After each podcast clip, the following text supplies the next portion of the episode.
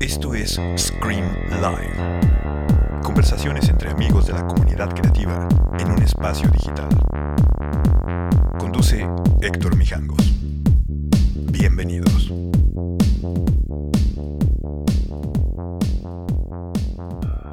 Gracias por venir a Scream Live. Recuerden que estamos en la nueva temporada y que también ya estamos, además de estar aquí en Instagram Live, luego estamos en Instagram TV, YouTube, Spotify y muy pronto en Apple, Amazon y Google. Gracias a todos, buenas noches. Vamos a llamarlos. Scream Live eh, existe gracias al apoyo de Sonos y Zen Ramen. Qué bien se ven, chamacos. Deja bajarle aquí. ¿Cómo están? Bien, oye, estamos chaparritos, sí cabemos los tres aquí en la. Ya sé, güey. es- o sea, los perks of being Exacto. small. Oye, güey, pero ustedes son chiquitos, pero bien picosos, güey. Está increíble. ¿Eh? Yo digo que Yo- luego me salió bien, cabrón. Ya sé. Yo me acuerdo eh, cuando los conocí. Los conocí en unos premios, sí se acuerdan, ¿no? Hace que. ¿Hace cuántos años fue esto? ¿Hace cuatro años? ¿O Cuatro cinco? ¿Cinco? Sí, Cinco cinco. años. Órale. Sí, hace cinco años. Hace cinco años y la verdad, eh, eh, todo el mundo, no, que los coli, que los coli, que guau, los coli, todo esto. Y pues increíble porque de alguna forma ese era como un día importante, era como el día donde como que un sueño y mucho trabajo culminaba en el ser el mejor restaurante de México. güey. Eso está increíble, ¿no? La verdad que sí. A ver, voy a, voy a presentar a cada uno. O preséntese cada uno mejor, más fácil para que él te los conozca. Ándale, empezamos por el chiquito.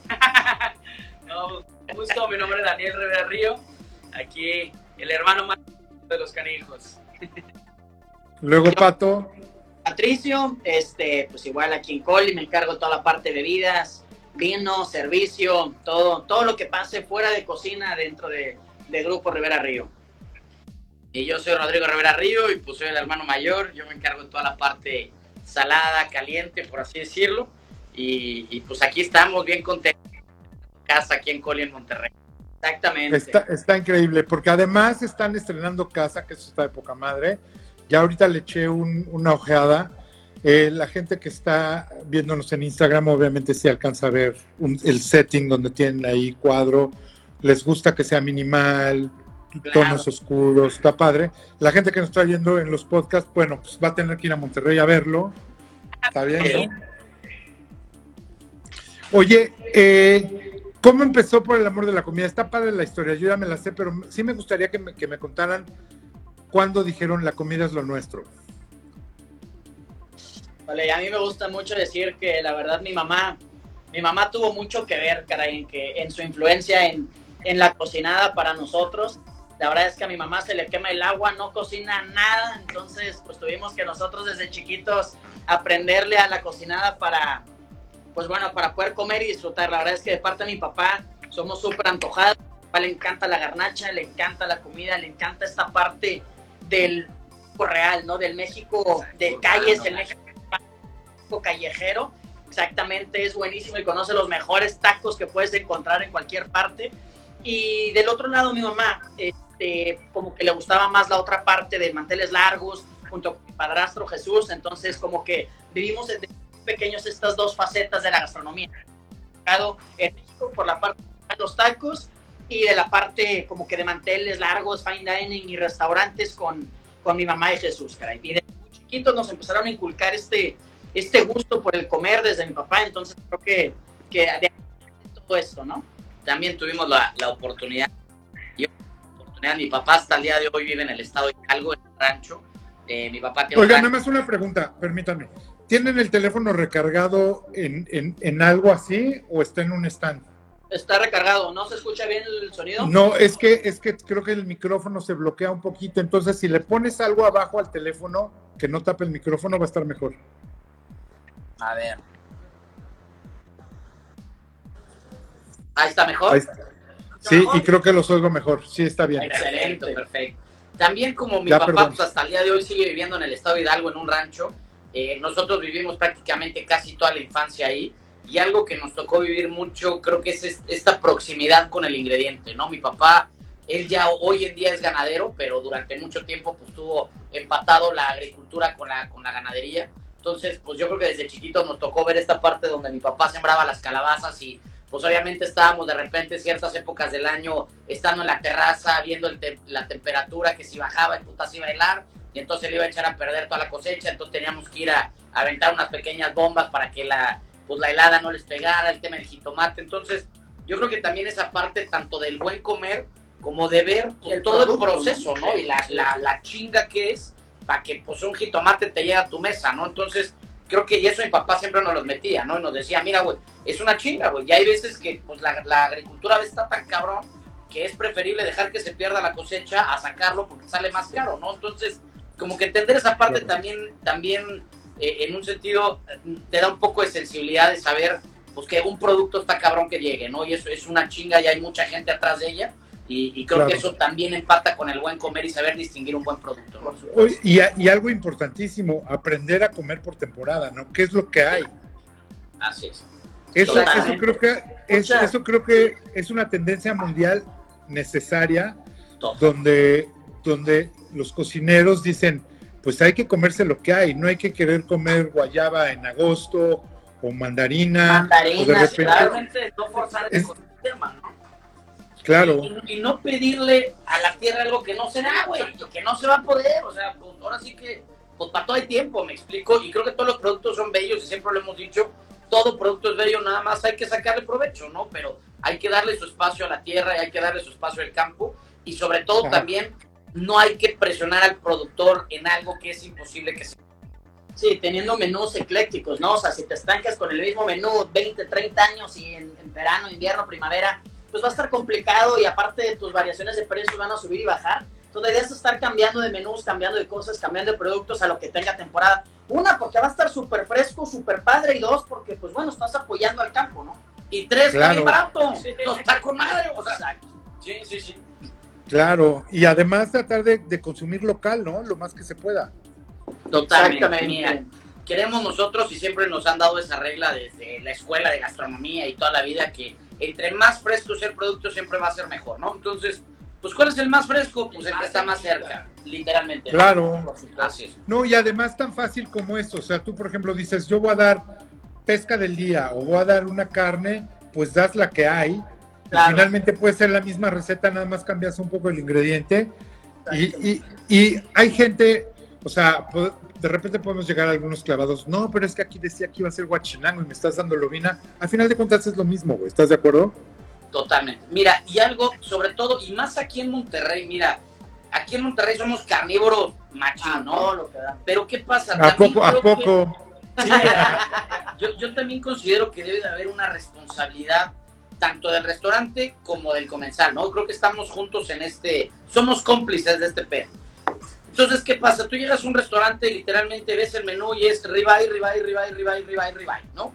Entonces, ¿qué pasa? ¿Cuántas reses tienen que sacrificarse para, para, comer un solo ribeye? El puro ribeye. Oye, cabrón, pues hay que variarle, güey. De repente métele cachete, métele lengua. Oye, también hay que meter otros cortes que no son tan, a lo mejor tan guau. Las agujas norteñas, por ejemplo, que hacemos acá en el norte, la flecha. O sea, siento yo que también se tiene que jugar con el aprovechamiento del 100% del producto, ¿no? Es, eso también es una regla básica, o sea, se me hace y, y, se me hace totalmente ilógico matar un animal para comerse un pedacito. Creo que ya los, los, nuevos cocineros tratan de no hacer eso. Entiendo que, por ejemplo, el señor que le gusta comer ribeye de toda la vida, pues obviamente sigue tratando de comer ribeye toda la vida y te lo va a pedir. Y para eso el restaurante es para ellos, ¿sí? El restaurante donde siempre es la misma carne, ok, está bien pero creo que cuando tienes la oportunidad de en serio comerte el animal completo, es, está de poca madre. Y además, la verdad, de repente, por ejemplo, tú decías ahorita cachete. Hay mucha gente, yo creo que a lo mejor en la Ciudad de México, si le dices a una señora, ahí te va un taco de cachete, va a decir, no, guácala. Pero en Monterrey pasa que la gente está acostumbrada a comerse eso en la calle, ¿sí? Y entonces si se lo llevas a un fine dining, pues también está increíble. Por supuesto. Por supuesto. Así es. Sí, y mira, Oigan, yo bueno, creo que ahí dime, es donde dime, entra dime, dime. Un poquito la habilidad del cocinero, donde cada corte, de- y hablando de la res y del puerco, la animal, cada corte e- es, totalmente diferente, tiene una musculatura diferente, una fibra diferente, y hay una co- cocción adecuada para cada corte. Entonces, ahí es donde entra esa habilidad de, pues, oye, vamos a ofrecerlo, ¿no? ¿Qué hacemos nosotros en Coli? Por eso, eh, cada temporada vamos buscando como que un corte, ¿no? Empezamos un tema con short rib, luego nos fuimos con cachete, después estuvimos teniendo New York, después tuvimos Manhattan Cod, que es muy similar, ahorita estamos con picaña, o sea, la intención es como que irle dando vueltas y por temporadas, y esto pues obviamente nos mete a nosotros en riesgo de que no todo producto es igual, no lo podemos cocinar igual, pero está chingón porque toda la gente lleva probando y después dice, ¿sabes qué? El de la temporada regresa, pasada me güey. Y, sa- y sabe que va a comer cosas diferentes, lo cual está Exacto. increíble. Exacto. Porque, porque a, fin, a final de cuentas, digo, eso es una plática que tengo todos los días con cocineros y comelones. Lo que queremos es comer rico. Y queremos comer rico como para decir, quiero regresar mañana a probar lo que, lo que no comí este, este Claro, día. claro, claro, por supuesto. ¿no? Oigan, ¿cómo echaron volados o cómo decidieron quién hacía cada cosa? O tú, Rodrigo, dijiste, yo soy el grande, yo voy a cocinar, yo soy el cantante y luego tengo al baterista y al guitarrista. ¿Cómo lo hicieron? Ahí hicimos canasta sorpresa, cada quien cocinó. Mi mamá, tú para acá, tú. No, no te creas. Que- creo, que, creo que honestamente fue Muy demasiado orgánico, sí, pero demasiado. exageradamente orgánico. Creo que cuando empezamos el proyecto en sí, o sea, creo que a lo mejor Daniel y yo sí sabíamos que íbamos a cocinar. Pato yo creo que también estaba en necesidad de cocinar, pero y en administración y ese rollo, Más como. pero sí. como que fue un tema más de llegar los tres. La primer plantilla de Coli éramos seis personas, nosotros tres, Y más un cocinero, un lavalosa y un mesero. Entonces fue ese punto como de, a ver, Pato es el guapito, pues échalo para adelante. Eh, Daniel, ayúdame. Pues sí, ¿no? Yo cocinaba, Daniel, ayúdame con los postres. Y la verdad, como que honestamente fue sumamente orgánico. O sea, fue como, pues ya va a empezar los chingazos, dale para adelante, tú dale para. O sea, como que cada quien agarró la línea, ¿no? Sí, no, y eso fue algo, algo padre. Como que las partes de oportunidad del Sí. restaurante, ¿no? Y Habla más fuerte, Dani. Perfecto, ahí se me escucha por ahí. Ahí como que curiosamente cada hermano empezó a agarrar las áreas de oportunidad y realmente a ver en dónde hacía falta la oportunidad. Y fue muy orgánico, la verdad, cada quien agarró la batuta en, en el área que, que escogió. Ya después yo como de dos meses ya nos sentamos los tres hermanos y fue como, órale, caray, pues ya cada área está repleta y cada quien salió nato de eso, ¿no? Entonces la verdad estuvo bastante divertido ese primer año en Coli. Y, y mira, O sea, ¿tú de, que- tú de chiquito eras el que le pegabas más a los postres o no? La A neta. los dulces, caray. La verdad, la neta, tengo una pasión por los dulces impresionante. Que todos los días tengo que tener un dulce guardado en la bolsa. Y es parte de, es parte de. Esto está increíble. Oigan, bueno, y entonces, primero estaban en otra ubicación. Coli era un lugar chiquito donde era de alguna forma esclavizante porque eran poquitos, pero, pero bueno, pues los sacaban porque un restaurante chiquito también te permite manejarlo más fácil. De repente empiezan a, aga- a agarrar fama, a crecer y, a, y obviamente pues el, reto es cómo podemos crecer un proyecto, pero que crezca orgánicamente y bien. ¿Cómo, cómo hicieron esto, güey? Híjoles. con, con el rosario, los ajos y una romero de veladoras prendidas. Mira, yo, yo, yo creo que cuando nosotros recién abrimos Coli, eh, yo creo que fue. Nosotros creíamos que no íbamos a vivir de Coli, esa es la realidad. Creíamos que era un proyecto que se iba a tardar muchísimo tiempo. Cuando nosotros recién abrimos Coli en Vía Cordillera, nosotros abríamos jueves, viernes y sábado nada más en, una, en pura cena. Porque y mucha gente decía, ah, pinches vatos fresas, ¿no? Pero realmente no era eso, sino era un tema que los tres trabajábamos en las mañanas. Eh, Patricio estaba en recursos humanos en el municipio, eh, Daniel estaba en una onda de producción en el tema de alimentos de food trucks y, y yo estaba como, como estaba en una escuela dando clases, ¿no? Entonces, todos trabajamos en la mañana y a las 7 de la noche, a las 6 de la tarde salíamos y a las 7 nos veíamos en Coli lunes, martes y miércoles a producir. Entonces nos poníamos pues a hacer compras, a producir todo el rollo, preparábamos todo para poder dar servicio jueves, viernes y sábado. Pero nosotros decíamos, señores, esto no nos va a dar para vivir, güey. O sea, esto es un tema donde a ver si en cinco años jala, a ver si funciona, pero la intención siempre era no hay que sacarle lana al negocio hasta que lo dé. Entonces yo creo que así pasó un año y medio. Ya en el año y medio pues ya Daniel se integra al 100% en Coli porque decíamos, oye, pues mira, si ha logrado algo padre, ha funcionado, tenemos llenos, y eso que le estamos invirtiendo la mitad de nuestro tiempo, entonces, ¿por qué no? Que también es una chinga, güey. O sea, Claro, que descansaban, güey.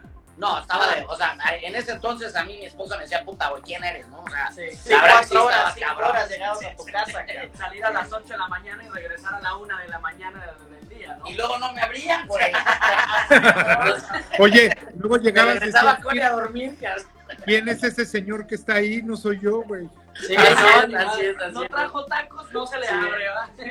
Entonces, ya con el paso del tiempo nos fuimos saliendo de nuestras chambas eh, para meternos al 100% en Coli cuando empezaba a dar. Y yo recuerdo que hasta mucha gente nos decía, pues cabrón, si ya te da un poquito Coli, pues ¿por qué no agarras doble sueldo con el otra chamba y esto? Pero nosotros decíamos, no, pues si ya pegó, ahora imagínate si le invertimos el 100% de nuestro tiempo, pues esto puede tallar mejor, ¿no? Entonces, cuando ya nos quedamos los tres metidos, abrimos miércoles, fue cuando decidimos abrir miércoles, y la verdad que empezó a fluir súper bien. Después abrimos el siguiente proyecto que es Cometa, eh, que pues es un restaurante más casual, mucho más chingón, más grande. Delicioso. decirlo, Que la pues. muchas gracias. Y este, entonces ya como que teníamos los dos, pero llegó un momento de nuestra vida que creo que la pandemia a todos los cocineros, y es más, a todo, todo el mundo, pues, nos dio una cachetada y un sopetazo bien duro. Entonces nos sentamos los tres carnales y dijimos, a ver, güeyes, ni de pedo tres familias vamos a vivir de este changarro. O sea, ni de chiste. O sea, vamos a estar siempre limitados en la parte económica, estamos limitados porque ya no podemos meter más clientes, aunque le demos vuelta, aunque hagamos lo que hagamos, estamos en Calamadre de lejos, porque pues era local que antiguamente nos alcanzaba. No, y no era un Claro. tema de abre más, o sea, abre comida. Pues no todos tienen el tiempo tres horas en la comida para destinarle a un menú de degustación. Entonces, no, no era un tema de abre más, ¿no? Sino, Y también en una ubicación que la neta pues, está lejos, o sea, para Monterrey, vía Cordillera está lejos. Entonces, eh, eh, pues en la pandemia empezamos a ver esta parte de, pues creo que siempre hablamos de sustentabilidad, esa es la realidad, pero algo que nunca hemos visto es la sustentabilidad de un changarro. Siempre vemos la sustentabilidad del ingrediente, que, que sea colágeno, o sea, todas las madres, pero nunca hacemos que sea sustentable un pinche negocio. Entonces, nosotros decíamos, ahora hagamos que el negocio sea sustentable. ¿Cómo le hacemos? Pues, ¿sabes qué? Pues tenemos que hacerlo más grande, pues tenemos que meter más mesas, tenemos que abrir y tenemos que arriesgarnos. Sabíamos que era el peor momento por la pandemia, pero eso también ayudó a que muchos restaurantes cerraron y obviamente pues los, las rentas bajaron muchísimo, pues obviamente los traspasos estaban súper económicos y pues ahí fue donde agarramos a este monstruo, nos persinamos y pues dijimos chingue su madre, no vamos a agarrar. Obviamente es tres veces más grande, gracias a Dios la venta es mucho más de tres veces más y, y la verdad creo que al cliente le ha gustado mucho este acercamiento que hemos tenido. Eh, obviamente es mucho más cómodo. ¿A qué me refiero? Tenemos un estacionamiento chingón, tenemos una recepción chingona, eh, tenemos las mesas mucho más amplias, mucho más chidas y el cliente lo está, lo está, lo está disfrutando, ¿no? Y para nosotros. Claro. pues, Y, sí y además, simplemente con la ubicación estás en el centro donde todo pasa, güey. Y la gente llega y regresa. Creo que ese es el punto, ¿no? La gente va y regresa. ¿Siguen vendiendo nada más menú de degustación o hay a la carta también? No, Puro puro degustación. degustación. Y seguimos con el ¿Qué tal, güey? Sí, No, aquí no hay de otra, o todo o Así. nada, güey. exactamente. Pero exactamente. está increíble porque además cambia el menú, o sea, no quiere decir que si van, o sea, la- a- los menús de degustación normalmente no te los echas dos veces a la semana, pero sí puedes ir una vez al mes. Así es. Así es. lo que sí tratamos de hacer es ofrecer diferentes ofertas en la parte de bebidas. O sea, en bebidas tenemos cuatro tipos de maridajes diferentes, uno de cócteles, uno de jugos, dos de vinos, estamos por sacar uno de cervezas. Entonces, como que ahí sí es donde damos la opción al cliente de que, oye, a ver, o sea, no, no, no te limites a pedir una botella y no traigas descorche, al contrario, o sea, déjate querer, si ya estás en una degustación de comida, oye, déjame te doy una degustación de bebidas, ya sea cócteles, vinos, jugos, lo que quieras, ¿no? Sí, y esas pequeñas variaciones, la verdad, cliente le encanta. Que han repetido en el, en el mes, dice, bueno, vamos ahora con, el, con otro, otro maridaje, ¿no? Y lo que está padre también es que fuera del menú tenemos diferentes postres, cada uno englobado en un aniversario, un cumpleaños, si es cumpleaños de mujeres, de hombres. Al final tienen un detalle siempre diferente si es que vienen a celebrar algo diferente.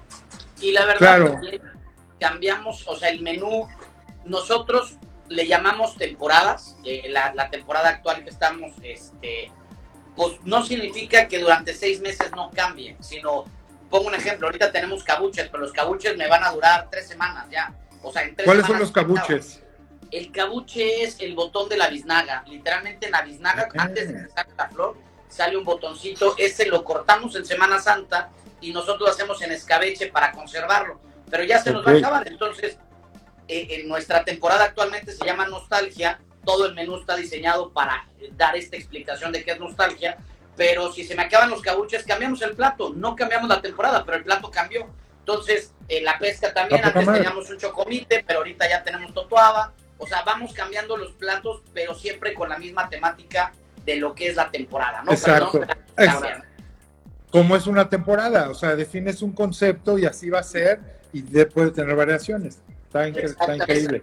Exactamente. Oye, y además das, la, das la oportunidad que venga, tus clientes regresan y te agradecen, bueno, qué bueno que ya están cerca y pueden venir los nuevos. Exactamente. ¿Qué- qué- cómo, cómo está esa mezcla del cliente? ¿Ya reconoces a todos los que van o de repente llegan nuevos? Y A ver, ¿cómo es esta chamba, Pato? Tú que eres Mira, el que das la cara y eres el que vas a platicar y hacer el La verdad es que está, está muy padre el proceso. Tenemos a, a Denise que le, le denominamos como concierge del restaurante. O sea, no, no, no, no es hostess porque pues no, no va por ahí, sino es más como un concierge, una ideología un poquito más detallada en la parte de la base de datos de clientes.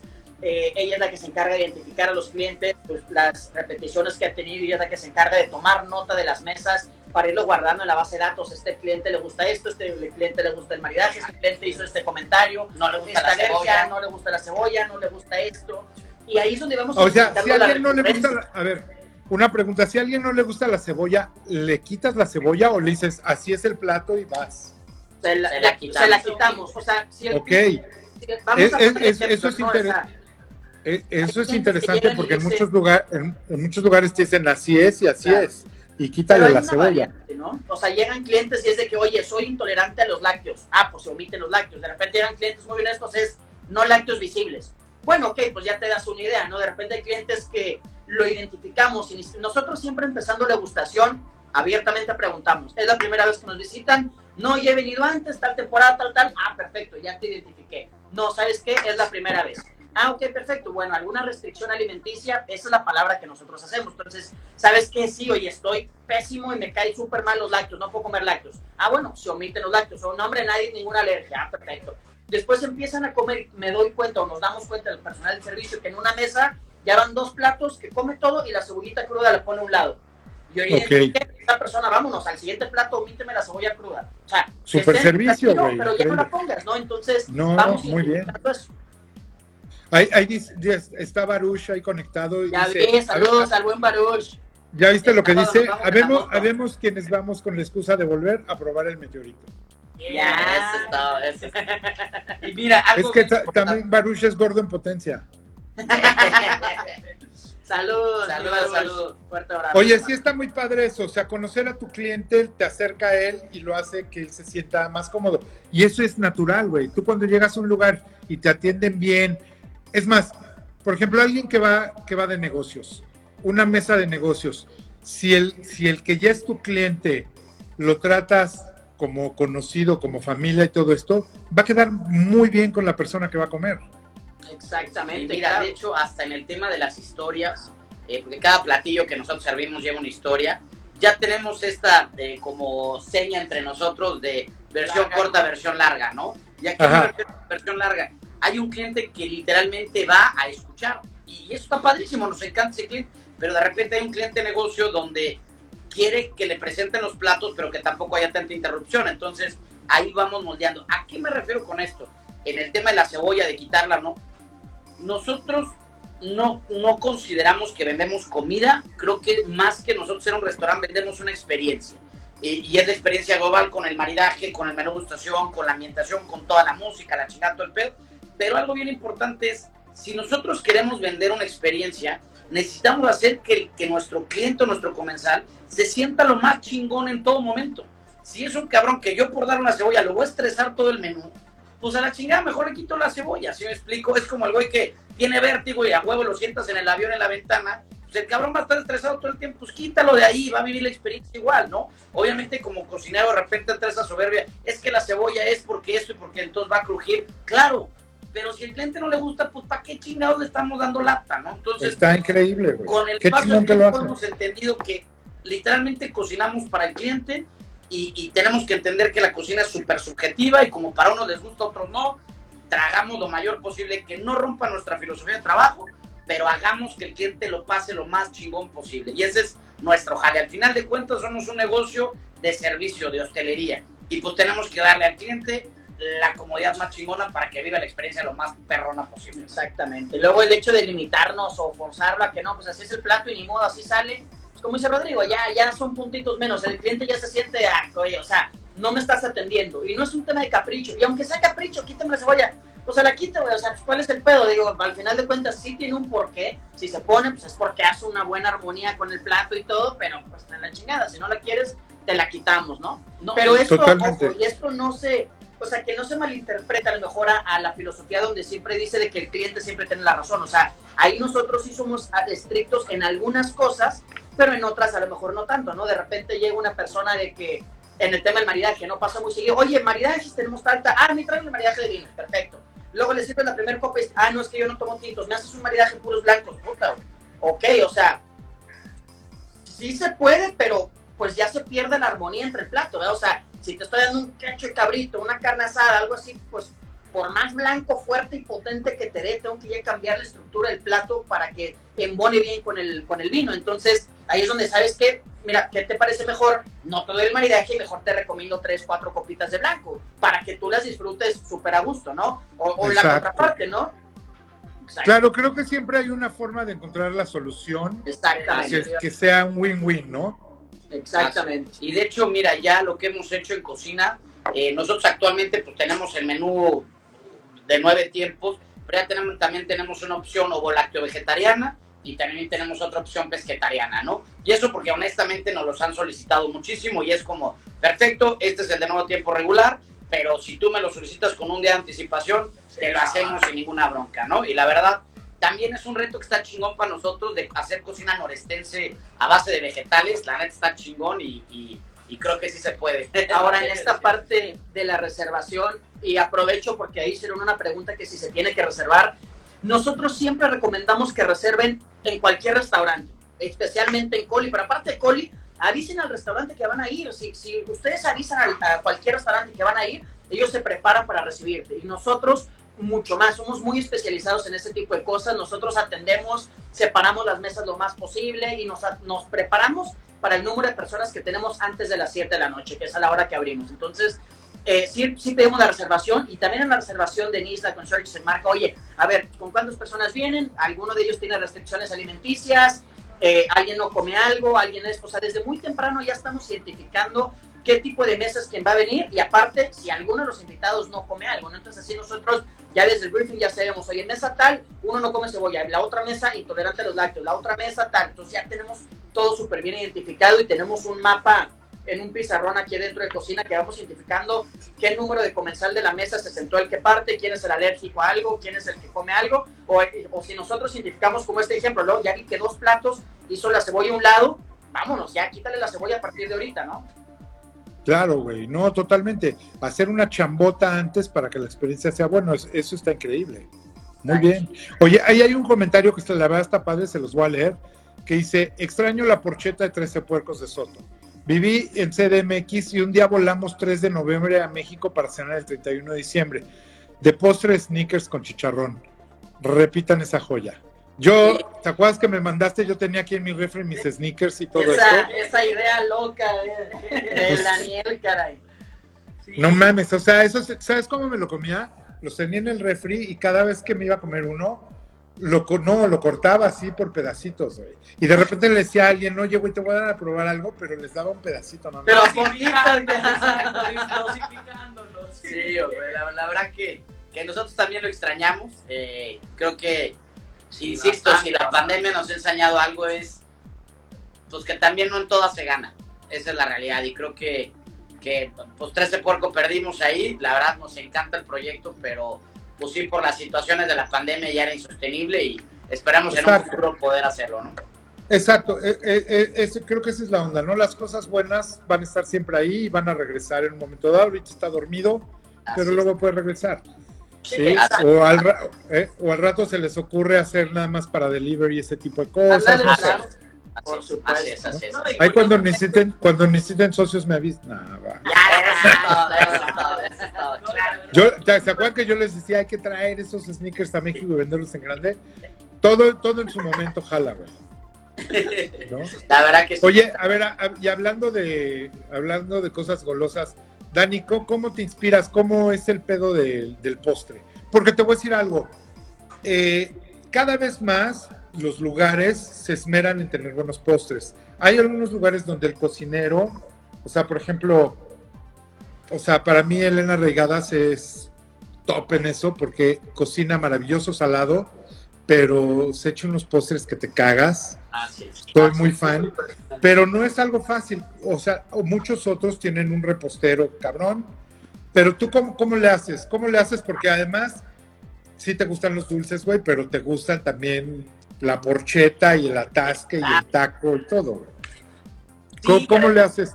La verdad es, es, es muy curioso que igual pues amo la cocina con todo mi ser definitivamente, o sea, tanto salado como dulce es algo que me apasiona, impresionante, impresionante. Y ahí retomando un poquito el tema rapidísimo de las porchetas, o sea, al final de cuentas la porcheta nació en un plato de festejo de los hermanos, entonces realmente nosotros cada vez que era un festejo hacíamos la porcheta, o sea, al final de cuentas la porcheta la seguimos haciendo en cumpleaños, en, en festejos, entonces es algo que lo tenemos en la sangre definitivamente. Y tocando un poquito el tema de los postres, sí es, es, es muy curioso. Y la verdad es algo que agradezco mucho que ya cada vez se levanta más la repostería en los restaurantes, ya se está quitando este estigma de compra los, los postres en un lado y los sirves, ¿no? Eso la verdad pues baja mucho la calidad de, de- de ciertos factores y ahorita cada vez ves más estrellas de reposteros en diferentes lados o más bien postres que están levantando los, los, los diferentes lugares, que eso la verdad está padre. Y aquí curiosamente con mis hermanos es bastante bonito esta armonía que existe dentro del menú, que al final de cuentas cada proceso tiene su importancia y es algo que está muy padre. Y pues el proceso creativo es bastante chistoso aquí en Coli, como tenemos pues menú de degustación, no puedes jugar tanto con un postre tan goloso o un postre tan fresco, ¿no? Sino tienes que tener un pequeño equilibrio en, en- en todo esto. Normalmente siempre pedimos uno o dos postres al centro y pues todo el mundo comemos de ahí, ¿no? Y eso es parte normal de un restaurante. Aquí como los postres son individuales, sí tiene que haber un equilibrio bastante divertido. ¿Cuántos das? ¿Perdón? ¿Cuán- cuán- ¿Cuántos postres das?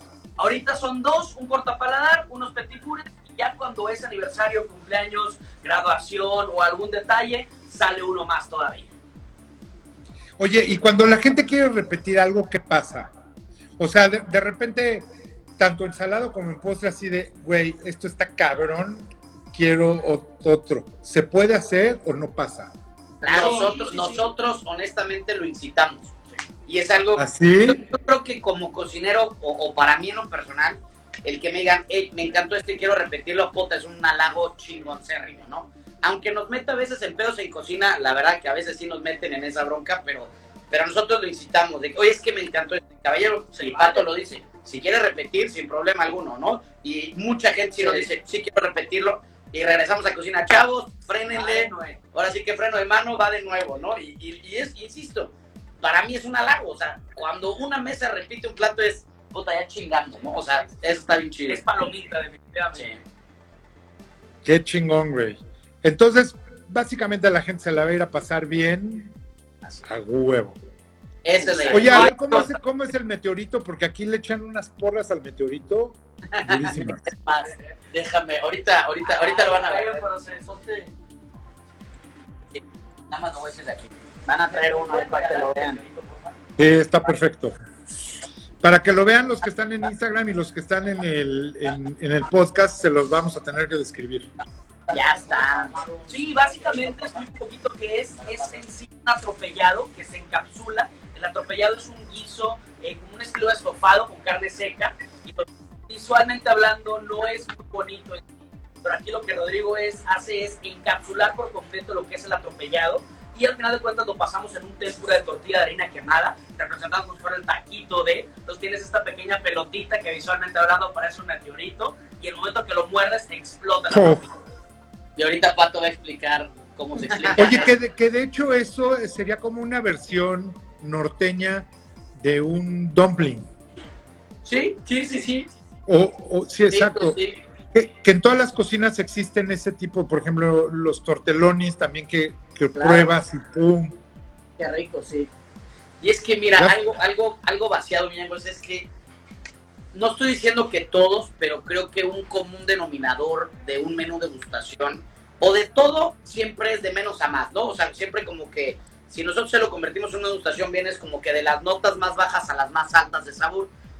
Pero nosotros decimos, ¿cómo empieza una mesa norestense? Esa es la realidad. Cuando vas a comer un restaurante cocina norestense o estás en casa de una familia norestense, ¿qué es lo primero que te sirven? Atropellado. Después de atropellado, frijoles con veneno, ¿no?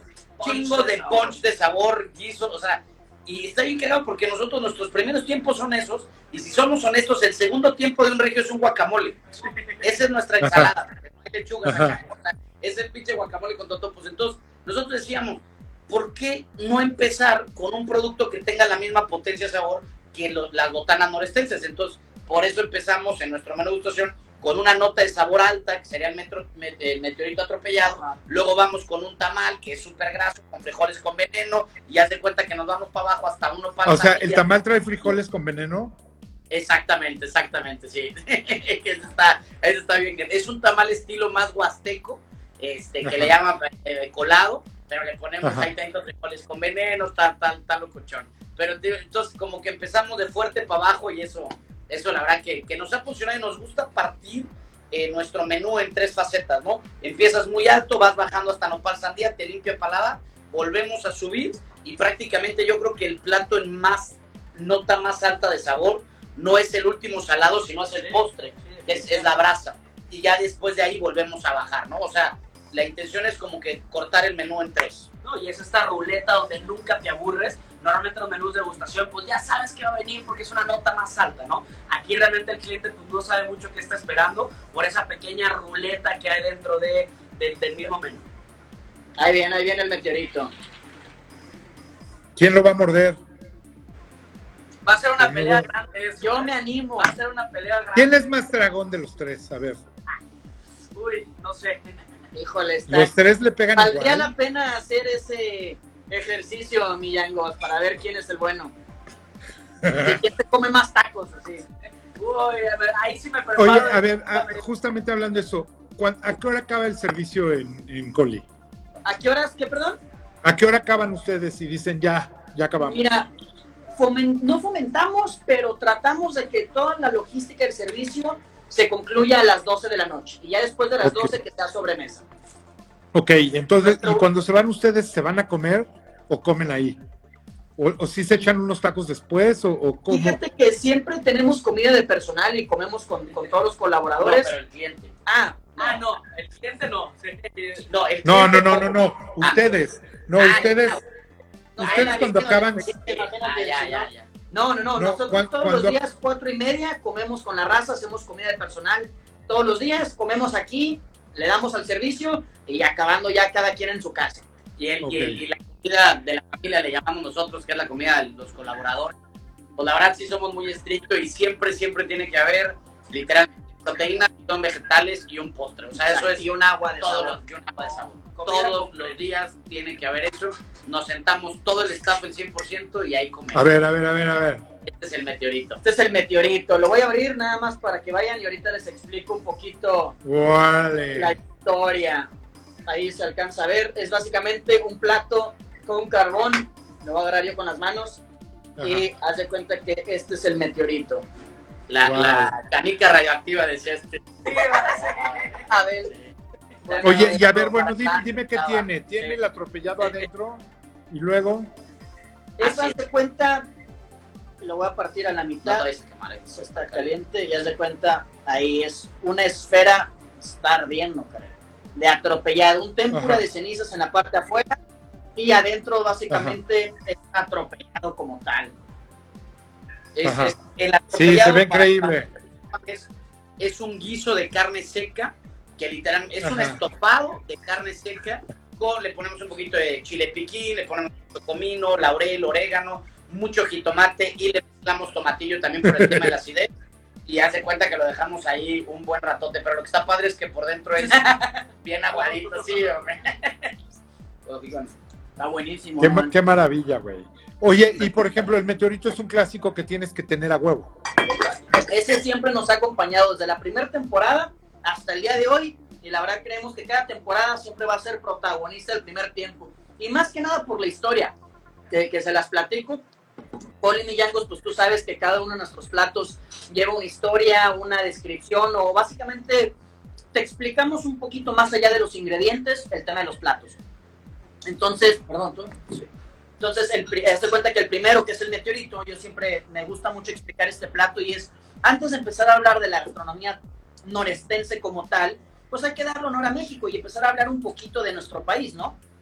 ¿Cómo empieza todo? Todo, todo empieza hace 66 millones de años, cuando este meteorito llamado Chicxulub golpea la punta de Yucatán, el Golfo de México, forma nuestro país, extingue a los dinosaurios. Entonces, bueno, esa es una parte romántica de la historia del continente como tal, ¿no? Pero ya ligándole un poquito a la parte de la gastronomía, un plato muy típico, como lo llevamos platicando, pues bueno, de aquí de Monterrey, es el atropellado, ¿no? Este guisito de carne seca que, que explicó Rodrigo ahorita. Entonces, con este primer plato, antes de hablar de Nuevo León, fusionamos un poco de historia con un poco de gastronomía y presentamos el meteorito, ¿no? Entonces, el primer plato es el que se come con las manos, empieza, sabores potentes, sabores fuertes, y ligar a la historia de México antes de meternos a hablar de Nuevo León. Pues está increíble, güey. Obvio, obvio, tiene que estar siempre, güey. Exacto. Oye, el meteorito, sí, el, ese, sí, ese sí te lo piden, oye, dame otro.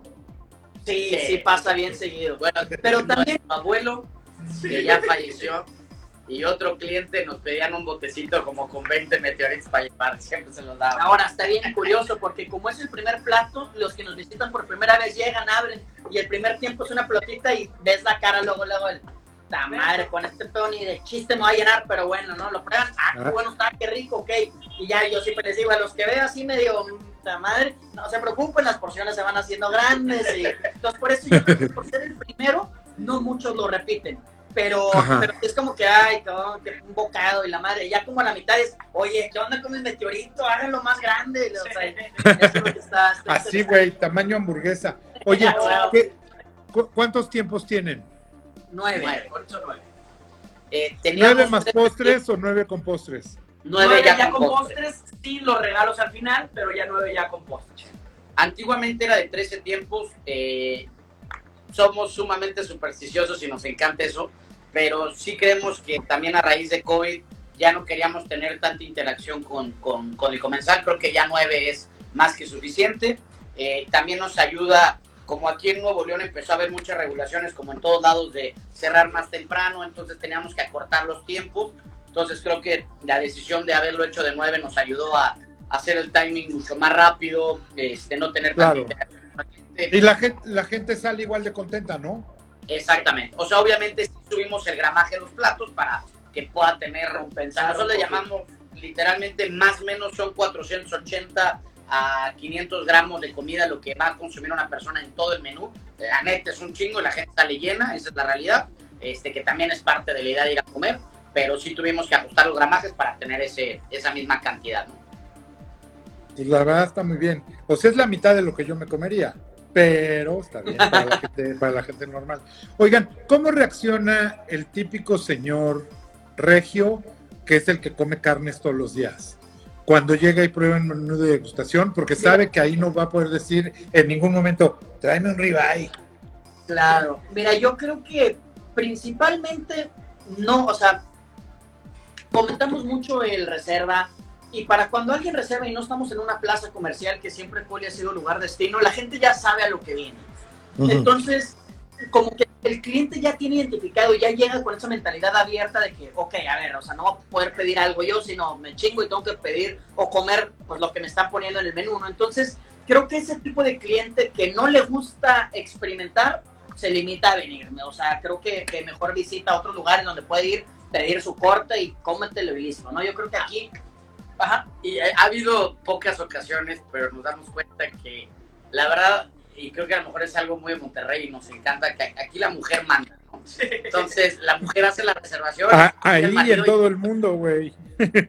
la verdad que e-, esa parte me encanta porque ves a la, ves a la mujer sumamente entusiasmada, bien contento de estar en Coli porque va, bien la experiencia y ves al marido, ¿no? O al novio al lado con puta, ya ya me van a traer un cuentón, ya No, vale madre. y abre el meteorito y Sí, un ¿no? se chinga, madre. güey. Pero la verdad que si algo creo que mucho y es una de las cosas que siempre hemos dicho de tener cocina abierta, es ver cómo va evolucionando el comensal. Y está cagadísimo, ¿no? Porque llegan enojados y, otra meteorito, pero después, ah, ya viene un tartar de zaraza, como que, o sea, sí es, sí es muy cárnico nuestro menú, por eso tenemos las otras opciones, tanto lácteo como pesquetaria, pero sí como que el cliente va como que agarrando y primero el meteorito y luego como que otro, como que otro, y ya la mitad como que va entendiendo y va viendo, oye, pues no me están dando tres lechugas, no me están dando tres cositas, o sea, ya empiezo como que a satisfacer y vas viendo Es de verdad. ¿no? Pum. Así es, así es, No, así y es. está súper padre, Sí. la neta, de ver como el cliente, porque vienen de todos, la verdad, Sí. viene un poquito de todo. Pero cómo vas viendo esa pequeña evolución, como dice Rodrigo, de a lo mejor llegó un poco molesto porque hubo una bronca ahí, pero como los tiempos poco a poco estás viendo que sonríe y luego como que todas estas partes, la verdad, está muy padre. Igual cuando son nuevo- cuando es como que dates o apenas están empezando en dates, que de repente nos caen mucho, pues ves que al principio pues está un poquito forzada la relación. Sí, ni platica, que- Exacto, sí, o sea, sí, complicadito y luego como van pasando los tiempos y como hay mucha interacción, como que ya se atreven a abrirse más y ya la, que la date sale súper bien, salen encantados, como que eso la verdad también está bastante, bastante Vamos padre. poniendo los index Sí. cards de temas de conversación, Sí, así, sí. meteorito, de segundo, vámonos, tartar, ya. Oye, algo que es interesante es la gente, o sea, aunque todos estemos en México, es, es diferente cómo comen las mujeres en Monterrey. Y, y es lo que les decía, o sea, las chavas están acostumbradas a comer tacos de asada, de chicharrón, de cachete, todo esto, cosa que no pasa normalmente en México, aquí en la Ciudad de México. Un menú con tanta carne, aquí los hombres felices, dame más, pero las chavas se sacarían de pedo. En Monterrey eso nunca pasa. Sí, o sea, sí hay, sí, Pocos. creo que sí la mujer norteña, honestamente, se arriesga más, sí, sí lo creo, y sí está acostumbrada, como bien dice, a comer más cosas, eh, pero pues muy acá sí nos llega de repente gente fit y, oye, es que quiero pesquetariano, no pasa nada, ¿no? adelante, y se lo hacemos y lo tenemos, ¿no? Pero, pero yo sí creo que la- la- la- las norteñas también chingonas, porque la neta sí, sí comen de todo y se arriesgan y... Increíble, Eso güey. es algo bien padre, que se agradece mucho, la verdad. No, y son entronas, Bien. ¿no? Algo complicado, ven algo difícil, pero bueno, a ver, vamos a probar. Si ya no me gusta, pues ya sé, pero ya lo probé. Hasta las mujeres, a los novios o esposos, Sí, de, sí. ay, ya, pruébalo, hombre, no te dando lanza. Y este el otro, sí, sí, sí, sí, están chingones. ¿no? Son machitos, mi amor, tú Sí, come. ándale, ya, dale, sí. Eh, No, está de poca madre. Yo creo que Coli sí es algo que tiene que vivir la gente que vaya a Monterrey, que además Monterrey cada vez tiene una oferta gastronómica más interesante y le echan muchas ganas. Me encanta Monterrey, tengo muchos amigos restauranteros y chefs y la verdad está de poca madre, pero también estás en un lugar donde la gente se vuelve súper demandante de, de todo bueno. Un lugar bonito, bueno, rico, con buen servicio y todo esto. Entonces, no es voy a abrir un lugar y ya, sino, como tú dices, hacer una chambota atrás, conocer a tu cliente, ver cómo lo vas a tener a gusto, porque además el cliente de, de San Pedro, sobre todo, es un cliente que está acostumbrado a comer en todo el mundo, güey. Así es. Sí. Y la verdad es un cliente totalmente, o sea, yo me considero, nos consideramos totalmente privilegiados por el estilo de cliente que hay en Monterrey.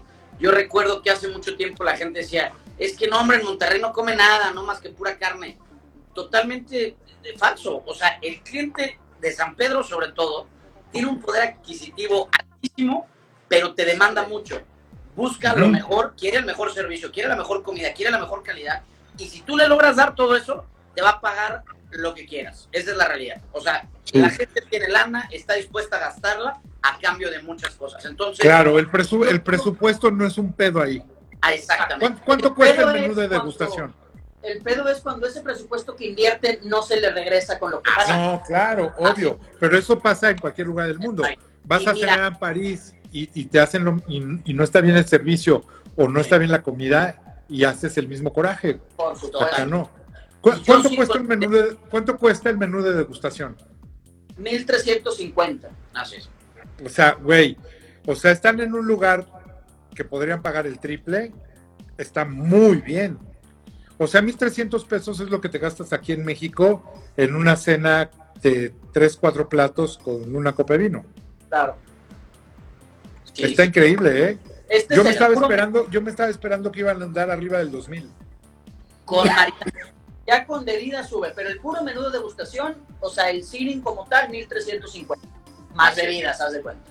Y ahí ya Me parece increíble, me parece increíble, me parece increíble y me urge ir. Oigan, qui- quiero que tenemos unos ocho minutos, me gustaría saber su proyecto de, de McAllen, que nos cuenten eso, porque hace rato le dije a Dani, está bien padre que muchos cocineros en México están cocinando chingón, ponen otro lugar ahí, pero siempre están volteando al DF, güey, al- a, la Ciudad de México. Y como que dicen, sí, yo a huevo quiero ponerme ahí. Y la verdad, algo que pasa en México es que es un volado, ¿eh? Porque aquí no les, o sea, llegan los coli y hasta que no los prueben y coman, nadie va a ir, ah, sí, los colis son bien chingones de Monterrey. No, aquí la neta no, no pelan eso, ¿sí? Porque también hay, hay mucha oferta y buena. Claro. ¿Cómo pensaron ustedes en lugar de ver para abajo, ver para arriba? Y cuéntenme de eso. Sí, mira, la verdad, lo- lo- lo- y fue una plática entre nosotros fuerte, pero creo que por lo cual nosotros abrimos Coli aquí en Monterrey fue por un tema de hacer cada vez, hacer sentir más orgulloso a los regios, a nosotros los regios de nuestra gastronomía, de nuestra cultura. Esa es la realidad, ¿no? Y la verdad, nuestro reto más grande es decirle a un regio, güey, está bien chingón lo que somos. Y no nada más es la industria, no nada más es el fútbol, no nada más son los negocios, es también nuestra cultura, nuestra tradición, nuestra gastronomía, nuestro folclore, todo eso, ¿no? Entonces, de repente decirle eso a alguien de fuera, pues, pues, ¿qué me dices tú, güey? Si aquí, pues, tenemos la mejor garnacha y tenemos la mejor cocina y tenemos mejores ingredientes.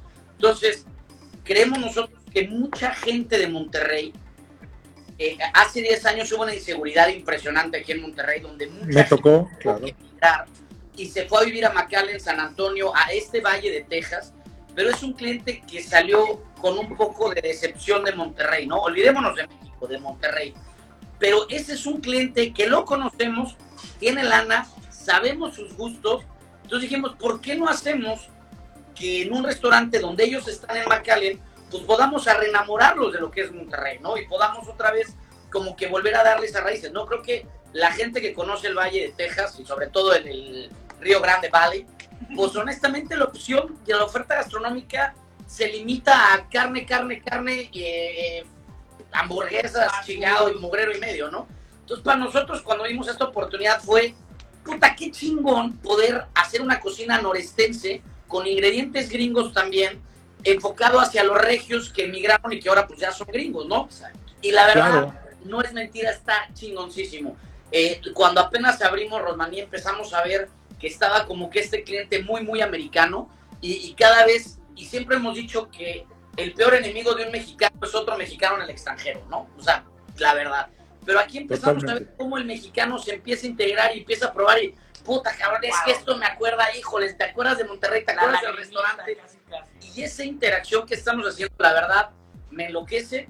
Eh, creo que eh, eh, el Valle de Texas o Texas tal, al final de cuentas era México, ¿no? O sea, quitando latitudes, pues antes era México y la mayoría de la gente que vive ahí es más mexica que le chingada. Entonces es como que regresarles esa parte, ¿no? La verdad, nos encanta la Ciudad de México, nos apasiona y yo creo que siempre lo hemos dicho que es el mejor lugar para ir de vacaciones que hay. Pero pues la verdad nosotros ya estamos en el norte, entonces pues vamos más al norte que se convirtió en el sur de Estados Unidos, ¿no? Pero pues siempre hemos dicho aquí en el, en el norte que arriba el norte y si no ve el mapa, ¿no? Entonces Exactamente. vamos a darle para arriba. Sí, exactamente. Oye, ¿cómo, cómo se llama? Rosmaniva. Rosmaní. Así es, Rosmaní. ¿Cómo, cómo es el menú allá? Es una carta abierta, no es menú degustación, es carta abierta. Y la verdad Ajá. está muy padre porque está seccionado por una parte de botanas, eh, que prácticamente serán como snacks, pero nosotros le llamamos botanas muy cargadas en maíz.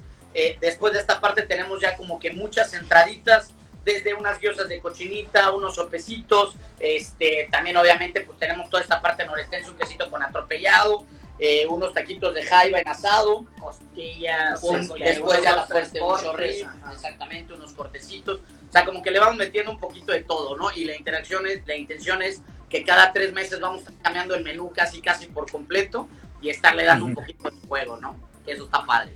La vida Y en los es postres, y en los postres, Danny Boy, Perdón, perdón. ¿qué, ¿qué hacen los postres, Daniel? Oh, pues ahí curiosamente sí como que jugamos mucho con la mezcla de los dos, tanto de, de- de la parte norte de México con la parte sur de Estados Unidos. Entonces tenemos nuestro grilled cornbread, que es como si fuera pues un pan de lote típico de la carretera de aquí de Monterrey, con un arte que hacemos de guayaba, que son estos típicos rollitos de arte que hemos llegado a probar en todos lados. Nosotros lo hacemos desde cero. Entonces esta mezcla un poquito de los dos, ¿no? Luego también tenemos lo que es de una pavlova de limón, este, de muchos limones. Ese está Jugamos, de limón negro. Con limón negro, exacto. Es, jugamos con limón negro, limón verde y limón amarillo. Aprovechar que el costo de limón amarillo ya es prácticamente económico, súper económico. Entonces jugamos con este tipo de lemon pie, pero con el super twist de Monterrey. Entonces esa, esa mezcla de los dos está bastante, bastante curiosa. El- Oye, y la gente está feliz entonces. La, Sí, la la verdad banda es que ya está- feliz, o sea, Sí, lo han aceptado bastante Mucho. bien, muy, muy padre. Ahorita está cerrada la frontera, entonces le estamos pegando mucho al local, por así decirlo. Pero una vez que ya abran la frontera para cruzar en carros, no, pues todo el mercado mexicano creo que va a ser un muy buen mercado, por así decirlo. Luego también está súper ¿y usted, ustedes, ustedes cómo pasan? ¿Cómo le hacen para pasar cuando tienen que ir si está cerrada? En- en Tienen que volar. Sí. Una vez en balsa, no, no es cierto. no, en avión, en avión, en avión. Así de sí. Sí, Dani es el que le da, ¿no? Este fue la migra, ¿verdad? No, Oye, la- volamos, la verdad Siempre volamos. Está bien chingón platicar con ustedes, la verdad. Tenía, yo creo que tenemos dos años de no vernos físicamente. Te extrañamos, carnal. De hecho, la Qué última locura, fue güey. ¿no? Sí. Sí, pero también en, en mis prioridades de viajes está ir a visitar Monterrey. Entonces, Ya a- ahora que pueda, ya estuve hablando con unos amigos, de hecho, que me dijeron, ¿quién va a estar hoy en la noche? Le dije, más bien tenemos que ir a probar, güey. Ah, bueno. ¿No? Me va, me va a dar mucho gusto verlos, la verdad. No, Soy igual. bien fan desde el principio y además, ya olvídate del tema gastronómico, el, el tema amistad, creo que es increíble tenerlos de amigos, porque además de- desde el día cero, güey, conectamos y eso, es, eso, a final de cuentas es lo más importante, la comida conecta, pero lo, lo más importante es esto, ¿no? Todo, todo lo que se hace alrededor de una mesa, de una buena comida. Y nada como compartir que, con alguien que cocina cabrón, pero además que es un dragón también, güey. Entonces, es la maravilla. Queda pendiente, mi Yangos, ese reto de quién come más, ¿eh? Sí, sí. Pero que Yo sea- voy, o sea, yo nada más ese día nada más voy a ver. ¿eh? en México allá, a ver, vamos a Cucuyos o algo y a ver hasta dónde le paramos. Sí, oye, y cuando vengan a México tienen que probar mi ramen, porque ahora yo ya también ya me metí en el mundo de, de la gastronomía. Tenemos un ramen que está delicioso. Ya. Entonces lo, lo tienen que probar. No, les tengo bastante ojito, cara, que se ve buenísimo. Sí. Va a estar muy bueno. En dos semanas sacamos también pollo frito. Bien. Entonces, Ya. ahí vamos, ahí No, vamos. pues, más razón. Tenemos que ir. Oye, así, oye, y en tres semanas así, no, pues mi Jangos anda haciendo meteoritos. Ah, va. No pasa nada, no pasa nada. Esa es la idea. Esa es la idea. Oigan, les mando un abrazo bien grande. Gracias por venir a platicar. Señores, vayan a Coli, vayan a conocer a, a estos señores que están increíbles. Háganse amigos de ellos, no se van a arrepentir. Y bueno, a seguirle dando y a, a disfrutar la comida en, en todo el país. Que siempre que viajamos decimos este es el mejor lugar de México. Y eso está increíble porque no para y, y es gigante México. Así. Cuídense. Muchas gracias, mi Un abrazote. Gracias. Gracias. Un abrazo. Acuérdense, todos, acuérdense que esto lo subo ahorita a mi Instagram TV. Hoy en la noche sube a, a YouTube, sube a Spotify, ya mañana lo pueden oír para lo que no. Hay gente que no nos quiere ver, nada más nos quiere oír. Entonces, Se va- con mucho gusto. Vale, no, la verdad es que Daniel está bien feo, güey. Trato de peinarme, trato de peinarme. Tan poca madre, güey. Cuídense. Bye. Bye, Nos qué gusto. Hasta luego, hasta luego. Gracias por escuchar un nuevo episodio de Scream Live. Scream Live se produce con la ayuda de Podbox y rss.com. Si te gusta el programa, asegúrate de suscribirte en nuestro canal de YouTube, donde podrás encontrar todos nuestros episodios anteriores. Puedes seguirnos también en Instagram, arroba mijangos, y escucharnos en todas las plataformas de podcasts.